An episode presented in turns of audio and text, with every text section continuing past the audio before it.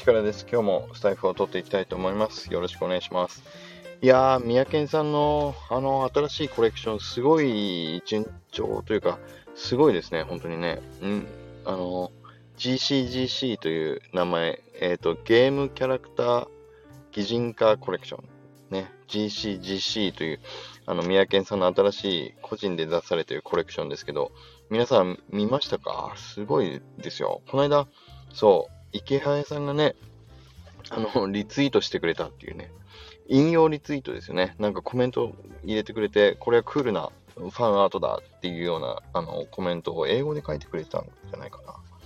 だからもしかしたら、三宅さんのね、GCGC のコレクションも、海外の方、池早さんを注目している日本の方はもちろんだけど、ね、池早さんを注目している海外の方にも、もしかしたら伝わっていくんじゃないかっていうね、ぐらいの勢いですっごいですよね、本当にね。で、毎回出すたびに本当に即、即完売ですよ。だから、全然買えないんですけど。いやー、本当に、本当に嬉しいことですよね。もう見させていただいてて本当に嬉しく思いました。うん。やっぱり、そう、思ったのはね、クリエイターの皆さん、三宅さんももちろんそうだし、まあ、シロさんもそうですけど、一つ一つやっぱり作品を作られて、その作品が完成するたびに、新しくこう、そのコレクションに、あの、追加し、作品を追加していて、あ追加していってリリースするみたいなね。うん。やっぱりそういうやり方っていうんですかね。うん、コレクションをうまくこう育てていくっていうやり方が、やっぱりクリエイター、個人の方がね、皆さんやってるアートとして出している NFT のコレクションって、そういうふうに一つ一つあの積み上げていくというか、あの作るたびに出していくっていう形を取るっていうのがね、やっぱり普通、通常皆さんそうされてますもんね。うん。で、そう、だからちょっとね、それをも見て思ったことが一個あって、あの、宮県さんもこの間、スタイフでもちょっとお話しされてましたけど、やっぱり今のジェネラティブ NFT のコレクションって、まあ大きく2種類あるのかなっていうふうに僕もちょっと感じ始めたんですけど、まあ一つは、えっと、マーケティング的にこう、勢いを作っていくっていうような、まあ、マーケティング主導の NFT ジェネラティブのコレクションっていうものと、まあもう一つは、アート作品として見ていただけるぐらいのハイクオリティな、まあ、あの、アート NFT ジェネラティブっていうのかな。うん。まあ、そういう2つの NFT のジェネラティブコレクションに分けられていく、今後どんどんそういう分かり、分かり方がしていくものなのかもしれないんですけど、うん、少し、あの、僕もそういうふうに思う、感じる部分があって、で、ちょっと、三宅さんのね、あのー、その話は、えっ、ー、と、このコメント欄にも載せておこうと思いますけど、いや、面白い観点だなと思いましたね。やっぱり、クリエイターさんの観点なのか、うん、僕も、言語化はできてなかったですけど、それを聞いて、さらに、三宅さんの GCGC のコレクションをまあ、出し方も含めて見たときに、ああ、やっぱりそういうことなのかもしれないなっていうのをちょっと思った点がありました。で、一応、まあ、だから何の話かっていうと、えっ、ー、と、ちょっとまだ迷っている状況であって、確定ではないんですけども、えっ、ー、と、 My Cool Heroes のコレクションを、まあ、あの、立ち上げ当初から、えっ、ー、と、3つのコレクションに分けて15人のヒーローを出していこうとしてますっていう話はしてましたけど、ちょっとその出し方を変えようかどうかっていうのを今思ってます。で、もし変えるとしたら、1つのコレクションにまとめてしまって、作品を出していくたびに新しくその作品を追加していくやり方。だから、あの、まあ、例えばだけど冒頭の三宅さんのえ、ー、と、コレクションの GCGC のコレクションのように、まあ、クリエイターさんのコレクションを出す出し方のように、一つ一つの作品を、まあ、作ったたびに、あの、コレクションの中に追加して販売していくという、そういうやり方を、あの、取っていくっていうのも、おかしくないんじゃないかなっていうふうに今感じ始めています。で、ここはまだね、最終的にどこまでどうするかっていうのを、ちょっとまだ、あのー、まあ、検討中のところはあるんですけども、おそらく、あの、個人的にはそっちの方向に、えっ、ー、と、舵を切っても悪くないんじゃないかなというふうな、あの、感覚になっています。はい。なので、まあ、ちょっと悩んでるところっていうのもありますけど、ちょっとコレクションの出し方を、えっ、ー、と、当初言っていたコレクションの出し方から変更して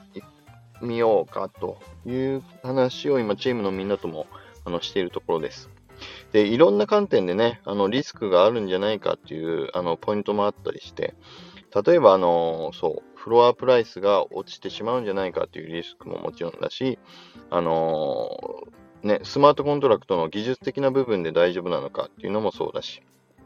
だからマーケティング的な観点もそうだし、そうですね、フロアプライス、プライスの部分でもそうだし、プログラム的なリスクもあるのかどうかっていうようなところも含めて、まあいろいろ検討はしてるんですけど、ただ、あのー、そう、三宅さんと話していてもちょっと思ったのが、普通に、例えば、CNP が出たら CNP を買ったり、その後 LLAC が出たら LLAC を買うし、で、A、APP 出たらね、APP 買うし、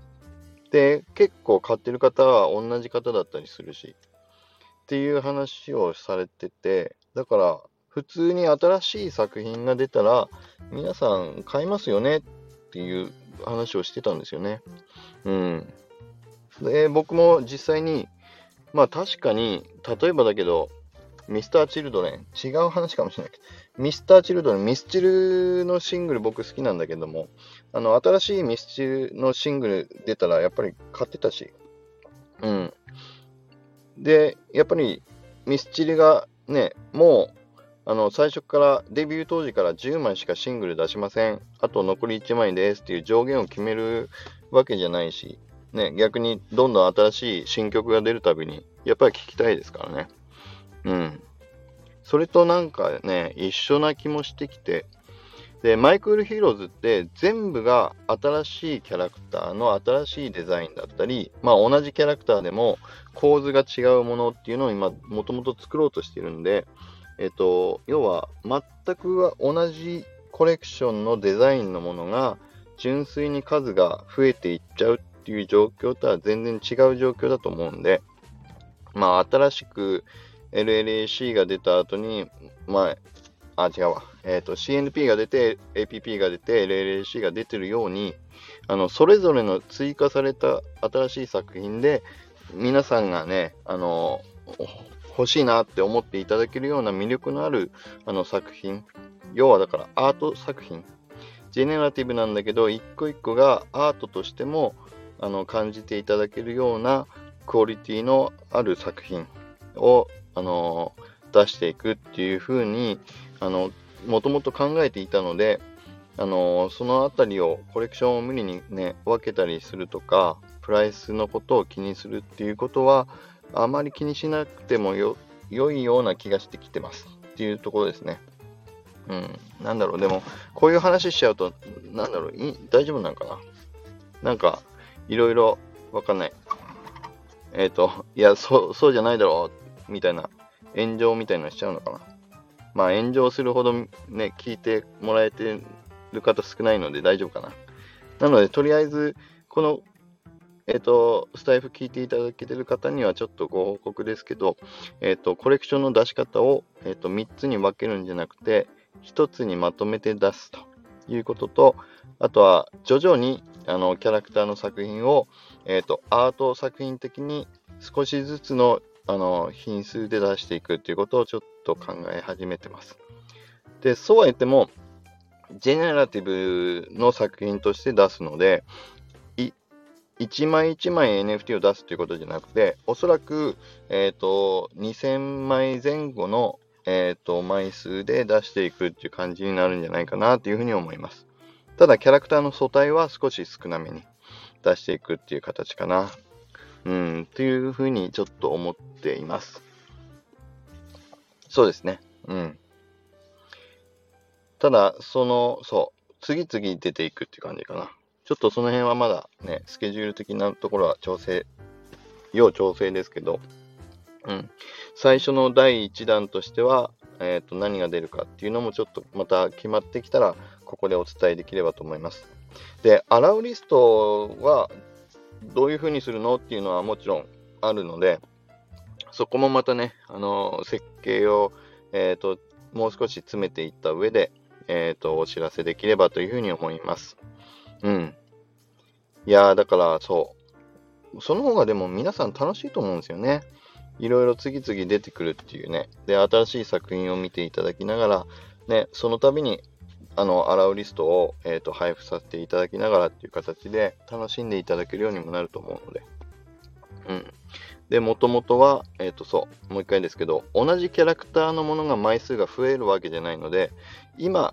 えっ、ー、と、今じゃないや、その、持っていただいている、えっ、ー、と、NFT の作品自体が枚数が増えるわけじゃないです。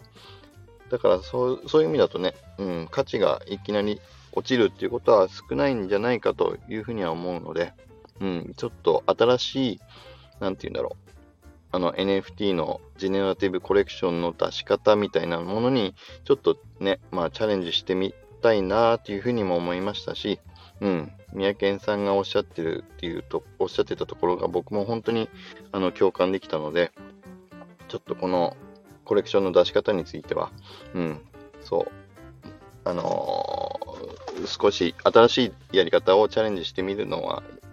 あの、見たいなというふうに思いました。なので、ぜひね、このチャレンジに対しても、引き続き皆さんのあの応援をいただければというふうに思います。はい。ねだって、今のジェネラティブのコレクションの出し方っていうのは、やっぱり、